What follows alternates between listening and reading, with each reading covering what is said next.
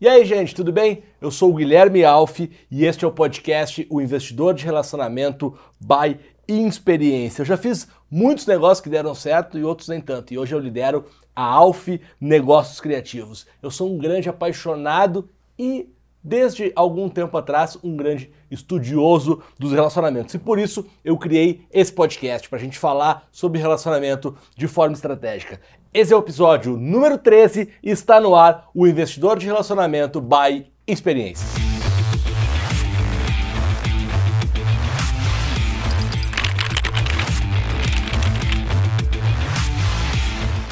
Bom, feliz ano novo, dessa vez é, gravado em 2020, porque esse é um podcast de muita sinceridade e o episódio passado, que rolou no dia 6 de janeiro, era gravado, como vocês sabem, em 2019. Esse é o primeiro episódio que a gente está gravando em 2020, então espero de coração que todos vocês tenham um bom ano, de muita alegria, de muito sucesso, de muito trabalho. Vamos produzir, que esse país está precisando de menos conversa no Twitter e mais produção nos escritórios do Brasil inteiro. E para começar esse 2020 com pé direito, estou com um parceiro de negócio, amigo e conterrâneo, o meu parceiro Gabi da Pipa. Puxa. Cara, muito bem-vindo. Muito obrigado. Tu, já, tu, foi um dos primeiros convidados desse podcast. Verdade. A agenda estava muito lotada, né? Estava muito lotada. Obrigado pela oportunidade. Eu acho que é sempre legal compartilhar e dividir essas coisas que a gente tem vivido e, e, e passado nas nossas vidas profissionais e pessoais também. E me sinto lisonjeado de ser o número um de, da temporada atual. De 2020. E é, de tantos nomes legais que já passaram por aqui. Obrigado mais uma vez. Legal. Cara, deixa eu, deixa eu te contar uma história. Sempre eu começo o podcast contando uma história. Ou que eu participei, ou que eu presenciei e tal. E eu acho que eu já comentei isso contigo, cara, mas eu fui jornalista. Inclusive, eu sou, porque a Pipa, que o Gabi vai contar daqui a pouquinho pra gente, é uma, uma assessoria de imprensa, né? PR, faz muito mais assessoria de imprensa, mas enfim, tem imprensa muito forte ali no seu, no seu DNA. E eu sou jornalista de, de registro profissional. De formação, eu sou relações públicas, mas eu tenho lá é, o registro de jornalista no Ministério do, do Trabalho, então eu sou, eu sou RP jornalista, cara. E essa história é muito maluca. Eu tinha um colega, um amigo, na verdade ele nem foi meu colega, mas um amigo na escola, era o Riades o, o nome dele e tal. E eu lembro, um parênteses uh, de informação inútil, é que um, ele tinha o MSN dele, era riades.hotmail. Isso é muito bom, né, cara? Porque só, só ele tem o seu Não. nome, né? Porque o nome, arroba hotmail, um nome super diferente. Deve ser riades.gmail, é, é só o nome arroba qualquer provedor. Mas enfim, uh, lá no sul, né, uh, vocês sabem aqui quem já ouve o podcast um tempo, eu sou de Porto Alegre, embora eu moro em São Paulo. Tinha um jornal, cara, uh, tu vai lembrar desse jornal, acho que tu já tinha saído de lá, mas tu vai lembrar. Tinha um jornal chamado Kazuca, que era um jornal pra galera de escola, que era um jornal pra galera de 14, 15 anos. Eu acho que era da RBS, sim, eu acho que era um... Era a RBS um, comprou depois. Era um é, da RBS. Ele, ele começou como independente e depois a RBS comprou. O Riades é, pegou o Kazuca como benchmark, foi morar em Floripa e abriu o WITS, que era né, inspirado no Kazuca e tal, uh, um veículo jovem. Cara, o Itz bombou muito em Floripa, assim, muito. E ele passou a fazer parte da RIC, que é do Grupo Record, né? O Grupo RIC era da Record lá. E eles queriam levar pro, pro Rio Grande do Sul. E aí ele lembrou de mim. Por, porque na escola eu sempre fui super envolvido com grande estudantil, festival de banda, time, campeonato, sempre fazia um, um bolo e tal. Ele me procurou, cara, fazia anos que eu não falava com ele, e ele me procurou. E aí fez o convite para eu assumir a implantação do ITS em Porto Alegre e tal. Cara, eu fui, né? Eu sempre fui da, da comunicação e tal. Acabei é, assumindo o ITS lá em Porto Alegre. E aí eu comecei a ter uma coluna no jornal, no Correio do Povo, que é um jornal super tradicional lá no, lá no Sul, um jornal de 120 anos e tal. Um programa na rádio, e eu comentei isso aqui no começo do podcast, por isso que eu sou apaixonado por podcast e rádio, porque rádio é, é, é uma experiência uh, incrível. Depois eu fui morar em Curitiba para implantar o ITS uh, lá em Curitiba e tal. Uh, e tudo isso, cara, foi muito maluco porque o jornalismo é muito diferente de relações públicas e muito diferente de publicidade, né? São áreas Totalmente diferentes. Totalmente diferentes. Mas se complementam no, no, todo, né? Mas o ritmo do veículo, cara, foi um, foi, foi um negócio muito maluco, assim.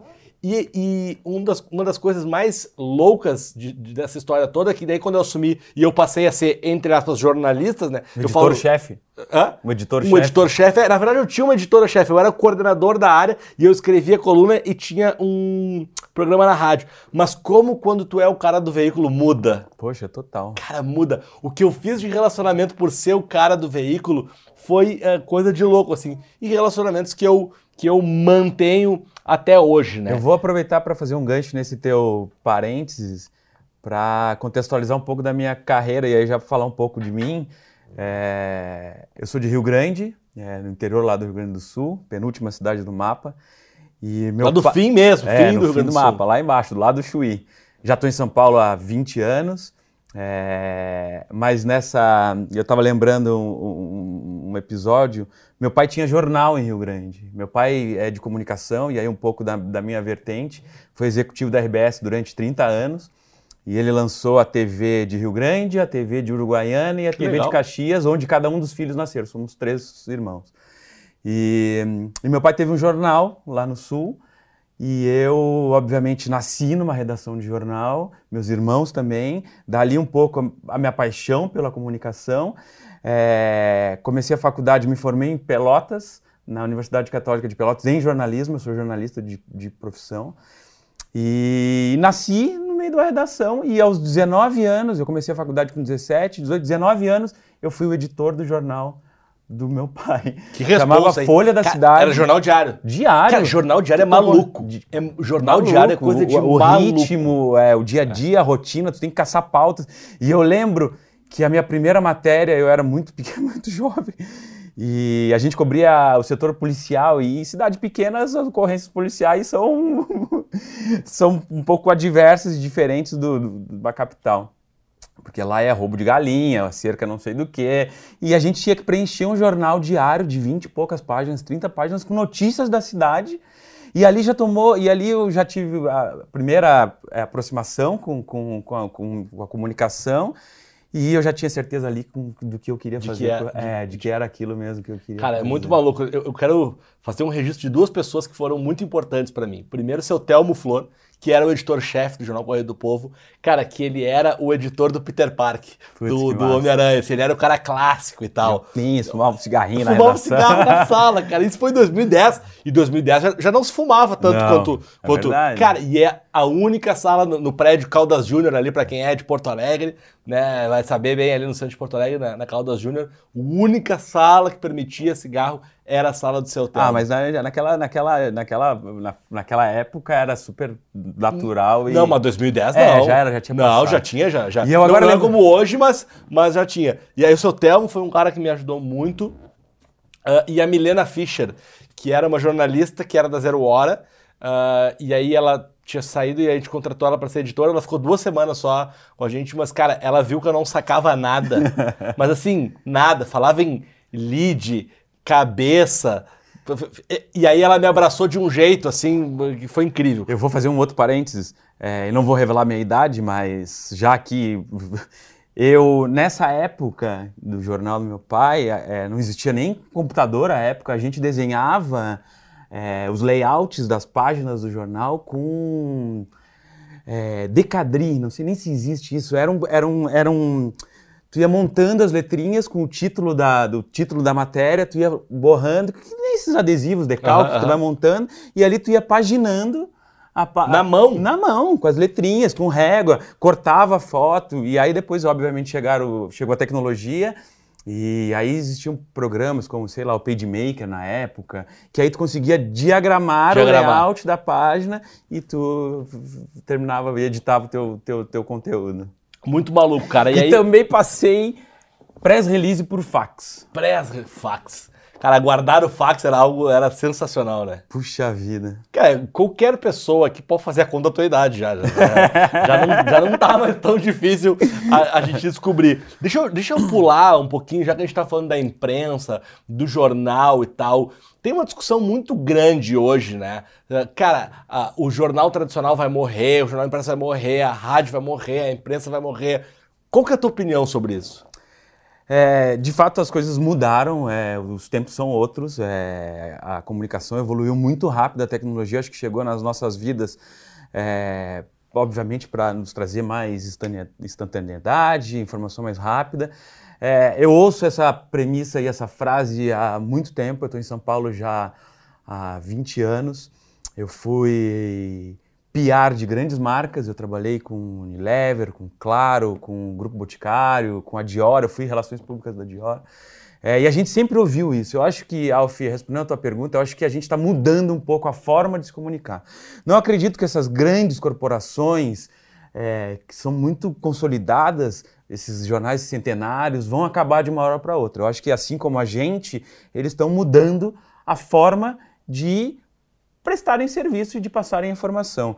Com os próprios, pode, tu vê hoje veículos grandes e veículos de, de renomados já fazendo podcasts, Sim. É, já fazendo muito cross-branding. É, a, gente, a gente faz, é, eu como consultor corporativo, a gente faz muito conteúdo de marcas atrelado a esses veículos como mídia paga. É, e essa é uma forma que os veículos criaram e inventaram também de se rentabilizar e de criar produtos diferentes para poder ofertar para os seus clientes. Então acho que não vai acabar. Acho que eles estão mudando, eles estão mudando a forma. Eu acho que já passaram por uma evolução é, e um momento de disrupção.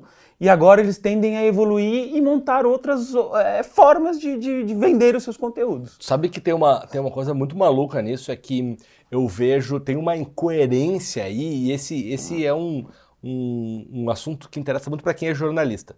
A gente sabe que o mercado tá sofrendo muito, né? Porque as redações estão diminuindo. Total, é, tá, eu ia comentar porque, isso. Porque tá mudando, demissões de massa, uh, uh, revistas super tradicionais. É, mais do que isso, elas, elas viraram negócio, elas têm que dar lucro. Exato. Elas são empresas, não são mais é, veículos de comunicação, são chefiados com grandes corporações. Acabou de, agora uma notícia muito recente, a Exame foi vendida para XP. Sim. Então, tipo, vai passar a ser coordenada por uma entidade corporativa, Sim. que tem que dar resultado, tem que dar lucro, com tem outra, que ter... Com outra visão, com outra né? visão. É, então... eu, eu, eu, tenho uma certa preocupação, não dá pra acabar com o romantismo, acho que o romantismo claro é importante não, em tudo. o glamour do que a gente é. tava falando, do seu, do seu Teófilo, como é que é o seu...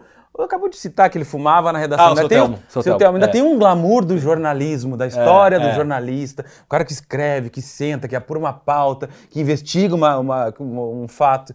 Mas eu acho que vai mudar um pouco a mas, forma. É, mas, isso. Mas aí uh, a, grande, a, a, grande questão da, da, dessa história da, da, mudança é os jornalistas que hoje muitos estão desempregados, né, que, que tá nesse movimento, esses caras também, essa categoria, ela tem uh, um skill muito relevante nos dias de hoje, que é produzir conteúdo. Total. Todas as marcas estão tentando, sa sabem que hoje o conteúdo é né, o rei da, da história. Pô, quem faz conteúdo melhor que jornalista, né? Então eu acho que é uma questão de, de, de também encontrar, de né? entender isso também. Eu acho que de surfar essa onda. E foi o que eu fiz. Acho que já entrando um pouco já no meu... É, na minha seara, no, no Gabriel, pessoa é, jurídica, é, a pipa virou isso. Eu fui muitos anos é, relações públicas, vou PR de muitas marcas. Há quatro anos eu resolvi empreender, abrir o meu negócio, é, que é uma agência muito corporativa é, e muito focada em conteúdo, Ralf. Então a gente ali é, traduz o dia a dia das empresas através do conteúdo, seja ele para a imprensa, para o digital, para o relacionamento com influenciadores, com celebridades, com outras marcas.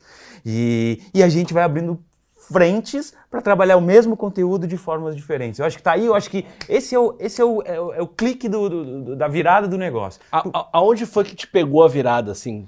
Puxa, eu sempre, como, como eu circulei, eu sempre surfei em grandes empresas, em grandes marcas, eu, eu o movimento para mim foi natural. Sim. É, eu já estava surfando a onda. Então, é, quando você atende grandes marcas e está dentro de grandes corporações, você visualiza isso mais, mais rápido.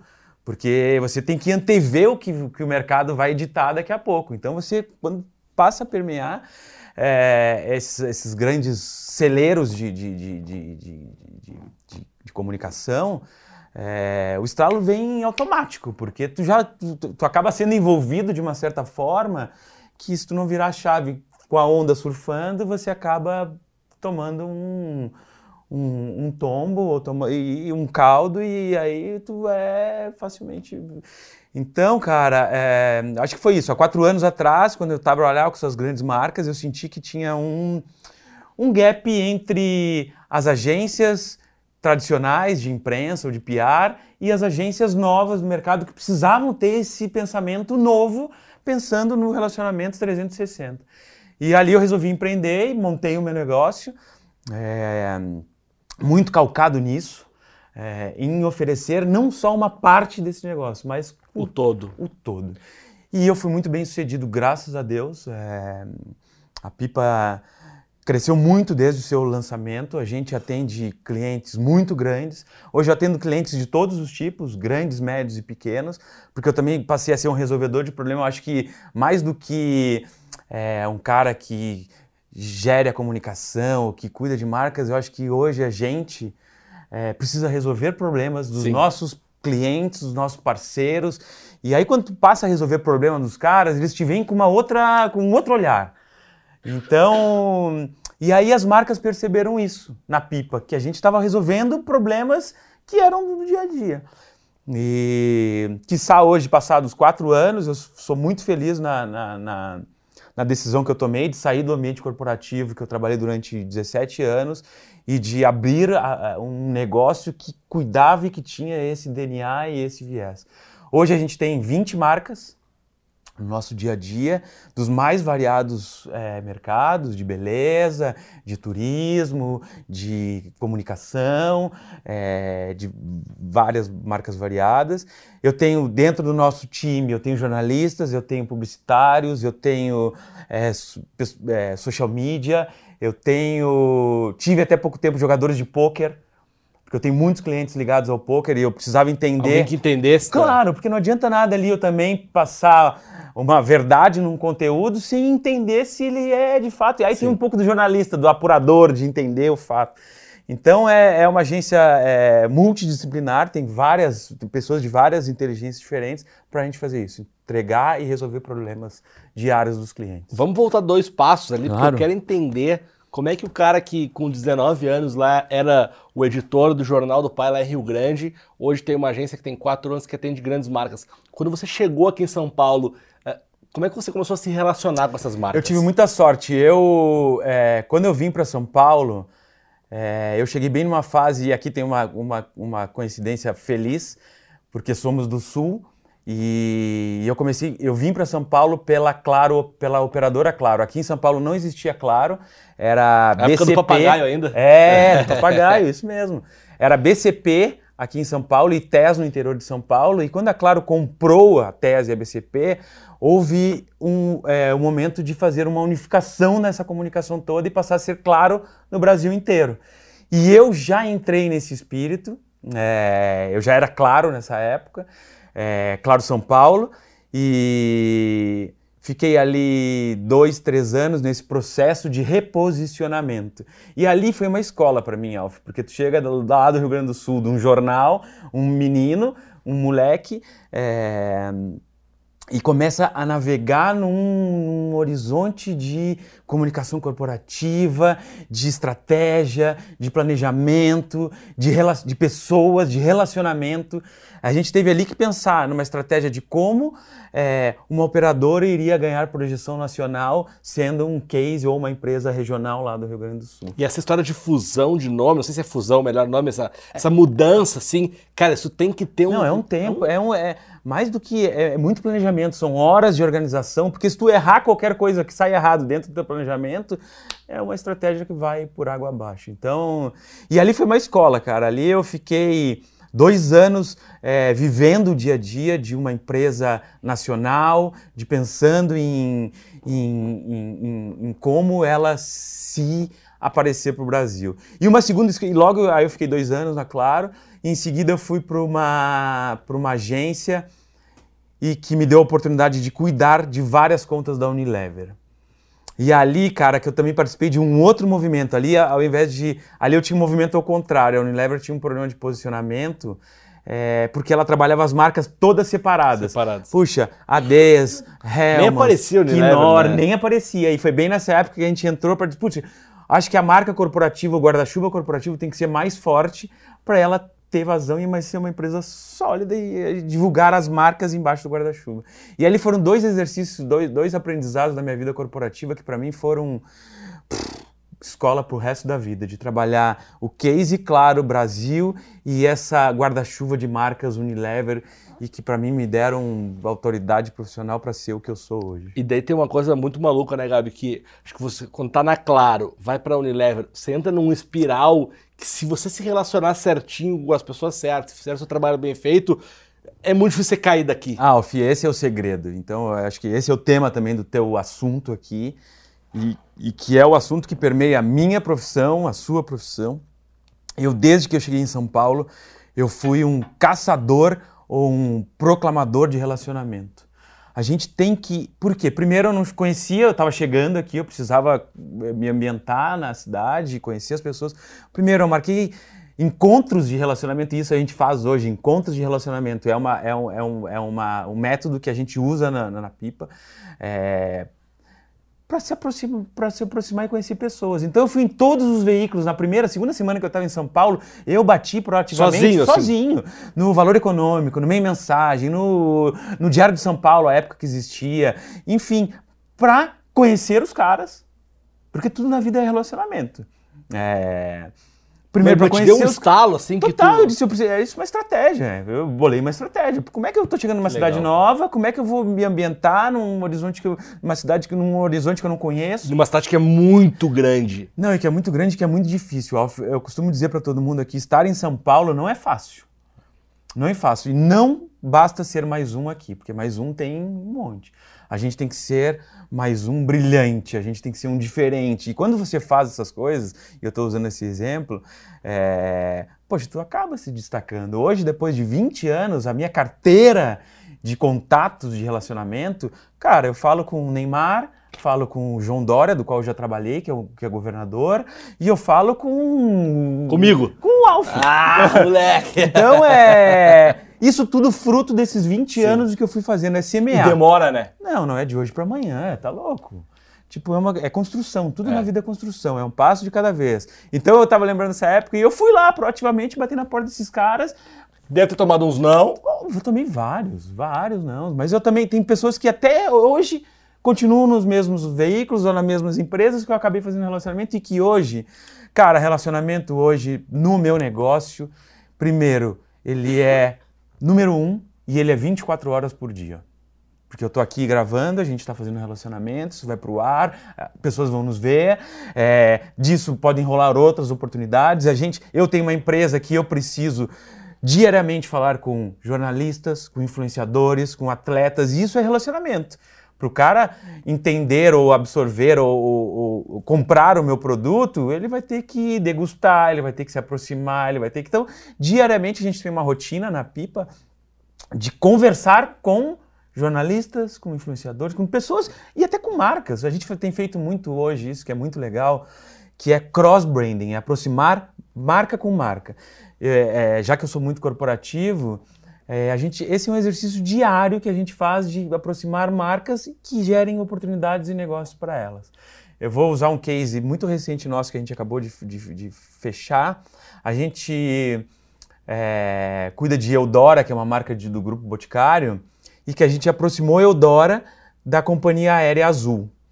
É, com qual intuito? A gente queria que eles primeiro se aproximassem, e é aí entra o meu relacionamento. Sim, sim. Ser o cara que conecta. Ser, claro, ser o cara que conecta os caras, então a gente fez isso, primeira coisa. Segundo, que eles gerassem negócios ou oportunidades em cima disso. E de fato a gente levou sugestões para que isso acontecesse. Foi uma sugestão muito simples, que aparentemente vocês vão. É, ela é óbvia. A gente queria colocar. É, itens de maquiagem e perfumaria nos banheiros das aeronaves para as pessoas se maquiarem aparentemente é uma coisa muito é, óbvia. Sim.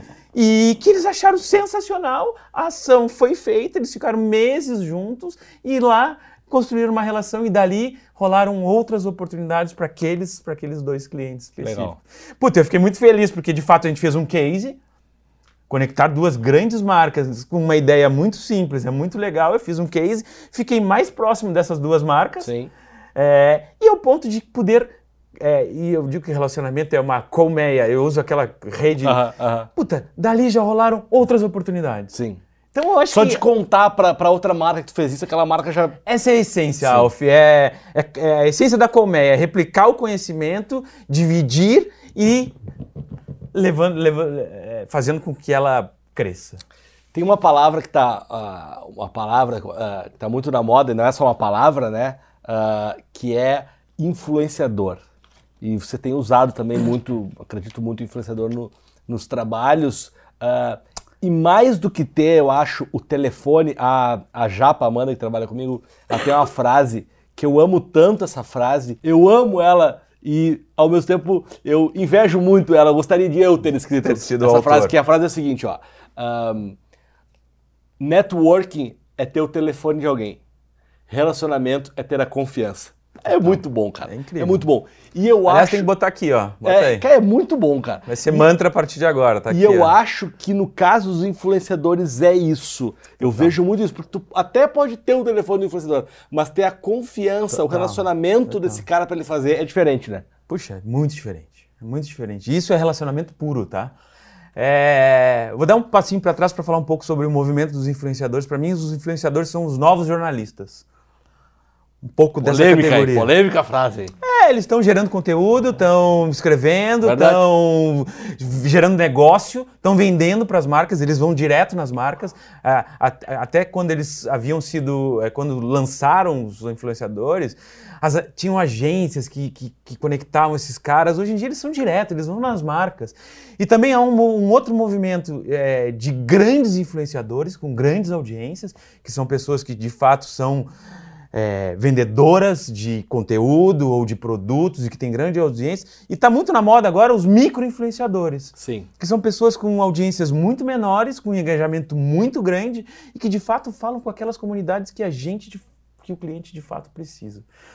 Então há uma dicotomia hoje nas estratégias, principalmente, e a Pipa tem uma área específica só de influenciadores, tem pessoas que pensam dia e noite em como trazer o, a- a- o influenciador certo para o cliente certo e como conectar isso, fazer com que isso dê certo.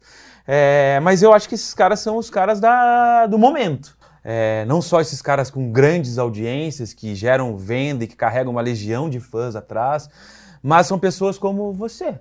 Você é um micro influenciador que tem lá os seus quantos mil seguidores? Quase 10 mil. 10 mil seguidores. 9.900 que são pessoas que falam com um público específico Os nichos. com os nichos. Alf, e, e isso tem um pouco a ver com o nosso papo aqui. Relacionamento também não adianta eu fazer relacionamento com Deus arroba céu. Sim. É, e ficar dando um monte de tiro ali, é, que às vezes é só levantar uma, abrir uma porta e deixar ela ali. É, você tem que nichar também as suas estratégias. Então, se eu preciso falar com um público de beleza, não adianta nada falar com Murici Ramalho, por exemplo. Eu preciso falar com blogueiras de beleza, que fazem tutoriais, que ensinam o dia a dia, e mais do que isso, com a tiazinha ali da esquina, que é micro-influenciadora e que ela move a comunidade dela. Ela move o nicho Sim. dela. E que ali ela fala com os vizinhos, com a tia, com a família, e que ali os caras são de, é, é, consumidores reais, entendeu? Então acho que essa é um pouco da pegada dos influenciadores hoje. Legal. Eh, Eu queria voltar um pouquinho quando a gente falou de jornalistas e relação com jornalistas, porque você falou um negócio muito, muito maluco eh, e que eu concordo muito, que é, eu perguntei, tá, mas como é que você fez para ir no valor econômico? Não, eu fui. Tem muita gente que acha que a imprensa e o jornalista... É uma bolha, ele é ouve uma bolha, ele alcança... E, e isso eu aprendi lá no, no correio. No fim das contas, naquela época, hoje é um, é um e-mail, mas assim, cara, o telefone Telefone- tocava. telefone. Eu atendia Total. e alguém me veio... Oi, Alf, tudo bem? Tá aí? É E isso, assim, cara. É isso. E às vezes eu acho que essa. Eu, vou fazer, eu adoro fazer críticas à, à, à nova geração, que é a minha geração também, né? A, a gente acha que às vezes arruma muito empecilho. Empecilho pra poder Não, chegar mas como no- é que eu vou Não. falar? O cara, o cara pega e liga. Telefone, e-mail. E-mail. Telefone da redação. Tu Ah, vai no ele- Google, telefone da redação do Valor Econômico. Vai estar ali, tu vai dizer, posso falar com o jornalista de que cobre beleza? Ou que cobre negócio? Cara, posso tomar um café contigo? Eu sou de uma agência, eu sou o Alf, eu sou o Gabriel. É. E o cara vai se predispor. Hoje em dia é isso, gente. Eu acho que não dá é pra não fazer isso. Não fazer. É. Porque senão você vai ficar esperando, vai viver, vai continuar vivendo a bolha. Tipo, ah, é, é inatingível, não consigo chegar lá. Consegue, rola, é fácil. Vai tomar um monte de não. Va- Como eu tomei vários. É. É, para eu chegar no valor econômico, eu tomei vários não, mas faz parte do game tomar, passar por esses, por esses obstáculos, né? Fazer trabalho de graça, você faz? Puxa, já fiz muito, Alf. Fiz muito. E isso também, é, ainda faço hoje, é, por relacionamento. Então, por exemplo, se eu vou ter, é, se é uma marca que vai me trazer algo de benefício ali na frente, eu faço.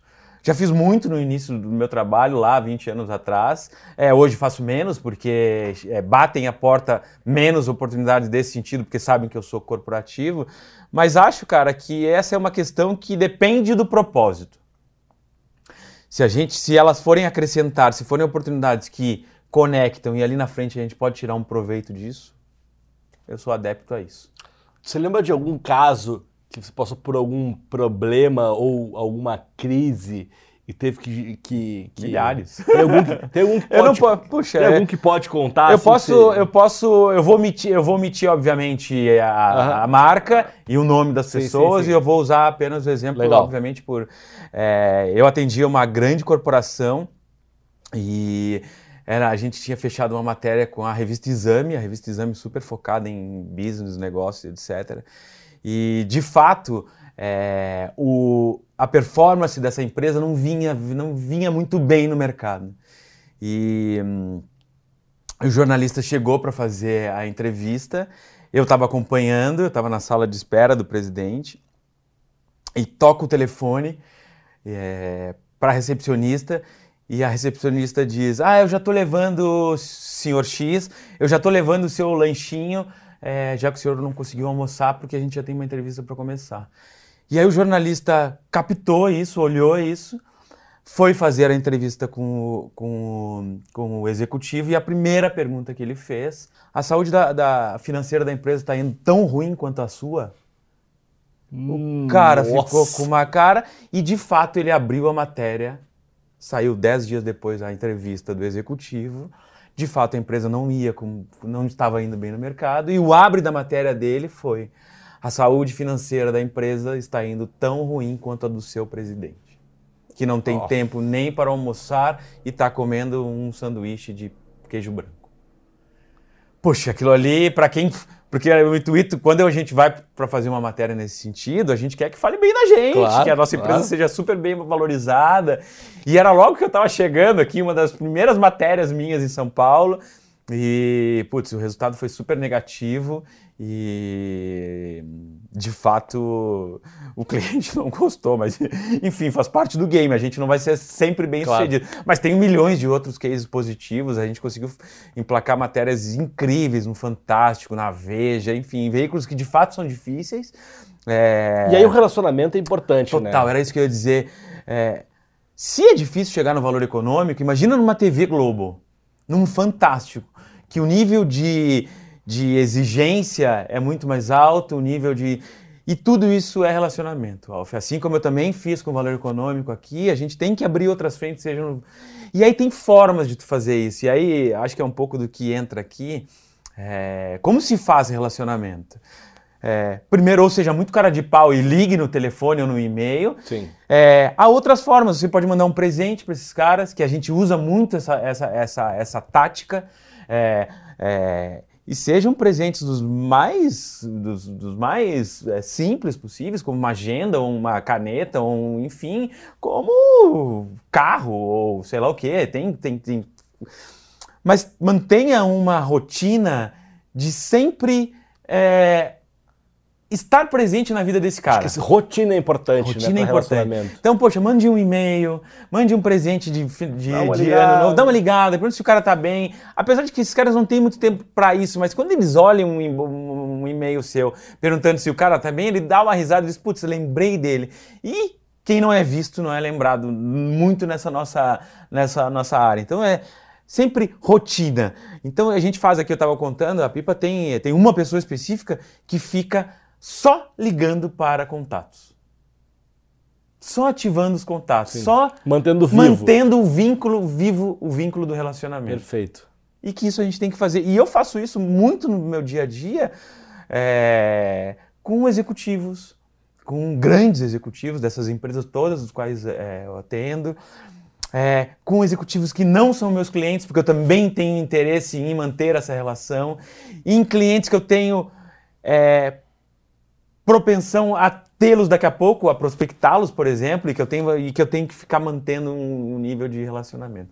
E mais do que isso, Alf, eu acho que para tudo isso, tu tem que ter duas coisas é, fundamentais é, no teu escopo. Primeiro, transparência e segundo, ética. Perfeito. Porque a hora que cair qualquer um desses dois negócios, a tua relação vai para água abaixo. Quebra. É, se, tu, se, tu, tem transparência, se tu é ético, quando tu tem um problema. É muito mais fácil de resolver. Lida, porque, é porque o problema fácil. acontece com todo mundo, Total, né? Total, é muito mais fácil de tu lidar com ele. Mas quando tu não tem essa transparência, meu.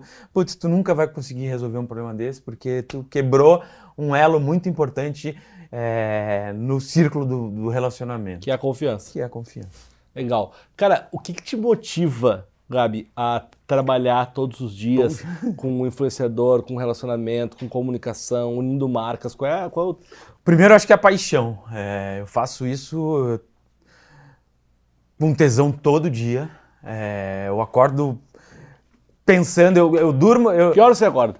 Puxa, 5 da manhã. Eu tenho dois filhos. É, eu acordo muito cedo, a rotina da casa é muito cedo. É, na academia é a forma de eu começar a organizar a minha vida, então eu vou seis horas para academia, corro, corro todo dia, porque eu acho que eu sou muito acelerado. É, a corrida me baixa um pouco a minha endorfina, me ajuda a programar o dia. Então, na academia é, o meu, é a minha forma de organizar meu dia. Eu sou muito organizado, Alf, minha rotina, tu sabe disso. É, a minha rotina e a minha agenda é muito pesada, porque atender 20 clientes e é. fazer relacionamento com 20 clientes. Eu digo, se eu tenho dois filhos já é difícil de cuidar, imagina 20. E você tem que dar uma madeira para os 20 todo dia, troca a fralda dos 20 todo dia. Então você tem que. São 20 clientes ao longo do dia. Então minha agenda é muito corrida porque eu tenho que, de fato, dar atenção para esses caras. É... Então eu acordo muito cedo e ali na minha academia eu consigo organizar a minha agenda do dia e ali eu já vou ativando os, os relacionamentos que eu tenho que fazer naquele dia, sejam clientes ou jornalistas ou etc, porque ali é meu planejamento do, do dia. É... Chego na agência muito cedo, porque gosto de organizar minha vida também na agência com as pessoas das quais a gente está, é, no dia a dia. É, e me perdi. Você estava falando da minha rotina, da minha rotina. Não, não, não. A pergunta era o que, que te motiva, qual é o ah, é. propósito? É. Beleza, viu? Já é, e ali já organizo um pouco da minha agenda, mas se nada, se não tiver paixão em nada disso, o círculo não, não se fecha, porque eu tenho um monte de gente para ainda é, fazer com que tenha essa mesma paixão, porque não adianta nada eu ter paixão e meu time não ter essa mesma Sim. paixão que eu tenho, porque senão a entrega não vai ser a mesma, o comprometimento não vai ser o mesmo, o engajamento não vai ser o mesmo. Então acho que paixão é a minha primeira motivação. Segundo, acho que isso. O que proporciona é, a paixão por comunicação, o depois disso, que é isso é fazer novos negócios, novas oportunidades, estar com pessoas novas, conhecer coisas conhecer novas. Coisas novas é... Eu acho que esse é o segredo para se manter bem atualizado e motivado diariamente para você fazer o que você gosta. Que legal, cara. Gabi, muito obrigado, Porra. cara. Adorei o nosso papo. Acho que nós vamos ter mais papos durante o ano, porque eu tinha mais um montão de coisas aqui para para a gente falar. E antes de acabar, deixa eu te contar, aqui no podcast a gente sempre tem os três gatilhos que não vão mudar a vida de ninguém. As três dicas que não vão mudar a vida de ninguém. Porque eu acho que tá todo mundo prometendo a mudança na vida das pessoas e não vou eu aqui com o meu humilde podcast e com os meus convidados brilhantes querer mudar a vida de alguém. Mas, cara, essas dicas, embora elas não vão mudar a sua vida de você que está ouvindo ou nos assistindo, elas vão te ajudar. Elas vão ser um gatilho para alguma coisa. Aliás, a gente deu várias aqui, né? Várias, várias, várias. várias. Então vai pensando uma, que tá são bom. três. Eu vou dizer duas, tu vai dizer uma. E eu vou trazer uh, duas dicas quentinhas, dois gatilhos quentinhos. Eu falo sempre isso, assim é, antes de dar as dicas dos gatilhos, descubra o que é um gatilho em você. Isso é super importante. Tem gente que tem gatilho vendo filme, vendo série, lendo, passeando, nada, o ócio ajuda a limpar a mente, cada um tem os seus. É, tem duas coisas que eu faço muito, que é ler livros e assistir séries. E eu li um livro nas férias agora, no, na, na, na mini férias aí, e, e assisti uma série que eu queria indicar para vocês. Então, dica número um é, o livro se chama Caos Criativo, Como ser criativo e resiliente em um mundo que gosta de arrumação. Gente, eu sou o contrário do Gabi, tá? O Gabi é todo certinho, eu sou uma bagunça. E esse livro, ele é um abraço. Ele é um abraço nas almas que vivem no caos como eu. Eu sou uma pessoa que vive no caos, né? E viver no caos não significa que você é... Sim, eu bagunçar, ou é, avesso a... É, não é isso? Não, não é isso, mas... É... E o livro mostra a importância do caos para a criatividade. Porque o caos te permite sair da rotina. E ao sair da rotina, tu faz novos encontros e tem novas ideias. Então. Ele é um abraço para quem é. E é legal também, no teu caso, tu que é do outro lado, assistir para se permitir um pouco. Legal. Ele fala muito em, em se permitir e tal. Tem, eu vou, eu vou, dar um spoiler do livro rápido aqui. Uh, ele fala de um prédio chamado Prédio 20. Uh, agora eu não sei se é no MIT ou em Stanford. Eu, tô na dúvida. Eu acho que é no MIT. Que é um prédio que foi construído às pressas nos anos 50 e 60 para para as guerras mundiais lá e tal. E eles construíram o prédio em seis meses. Fizeram o projeto construído. Então, ele é um prédio muito pouco planejado. E ele era caótico do ponto de vários pontos de vista. E ele foi o prédio que mais teve inovação dentro dessa instituição, porque ele não era todo programadinho, então ele, ele era desencontrado Legal. e os desencontros uhum. fizeram uhum. coisas incríveis. Então, esse é o primeiro, o primeiro gatilho. Segundo, é uma série sobre futebol mas ela é sobre relacionamento puro, que é a série Maradona no México. Uh, o Maradona, o Diego Armando Maradona, uh, ex-jogador, ele foi treinar um time no México, que é um time, é o Dourados de Sinaloa. E aí, cara, é, a Netflix acompanhou ele, então mostra os relacionamentos. O Maradona é o mestre do relacionamento. Mestre. O que ele faz de relacionamento dentro do vestiário, do ambiente do futebol. Então, assim, para quem gosta de futebol e para quem não gosta, assiste. São oito episódios de 30 minutos vale muito a pena. É uma aula de relacionamento. E é muito maluco, porque o Maradona é um cara envolvido em droga, envolvido em polêmica, tem uma imagem super manchada e é um cara extremamente afetivo Total. e super agregador, assim. Então é muito legal. Fica aí essas duas dicas aí. A terceira dica é com você. A terceira dica eu vou dar uma dica de um cliente meu. A gente atende o YouPix é, aqui na Pipa. É, o Pix para mim é o celeiro da internet, do pensamento digital no Brasil, é, com a nossa querida Bia Granja, que vocês acessem é, o site deles ou até o Instagram do YouPix e eles ali estão, eles trazem ali dicas diárias de marketing digital, de muita qualidade de muita qualidade com pessoas que são expert no assunto e dali a gente bebe muito conhecimento, eles são muito parceiros da gente. Então, é, sigam é, não só as mídias sociais da Pipa, mas sigam também as da Bia Granja e do YouPix. Eu acho que essa é a minha dica aí do ano. Queria desejar um feliz é, 2020 para todo mundo, que seja um ano de muito trabalho, é, de, muito, de muita resiliência e acho que de muito relacionamento. Legal. Qual é as redes sociais da Pipa? Arroba Pipa Comunicação. Legal. No Instagram e www.pipa.com.br, o nosso site. Pipa com H, né? Pipa com H, P-I pah.com.br. Gabi, cara, obrigado. Mais uma vez, eu Valeu. que agradeço. Obrigado, boa sorte pra gente, pé direito. Gente, semana que vem, então, a gente tá de volta aqui com mais um podcast, o Investidor de Relacionamento by Experiência. Segue a galera lá no Experiência nas redes sociais também, o blog no www.experiência.com.br. A gente tá sempre aqui no Spotify, no Deezer, no YouTube e em várias plataformas digitais. Até semana que vem.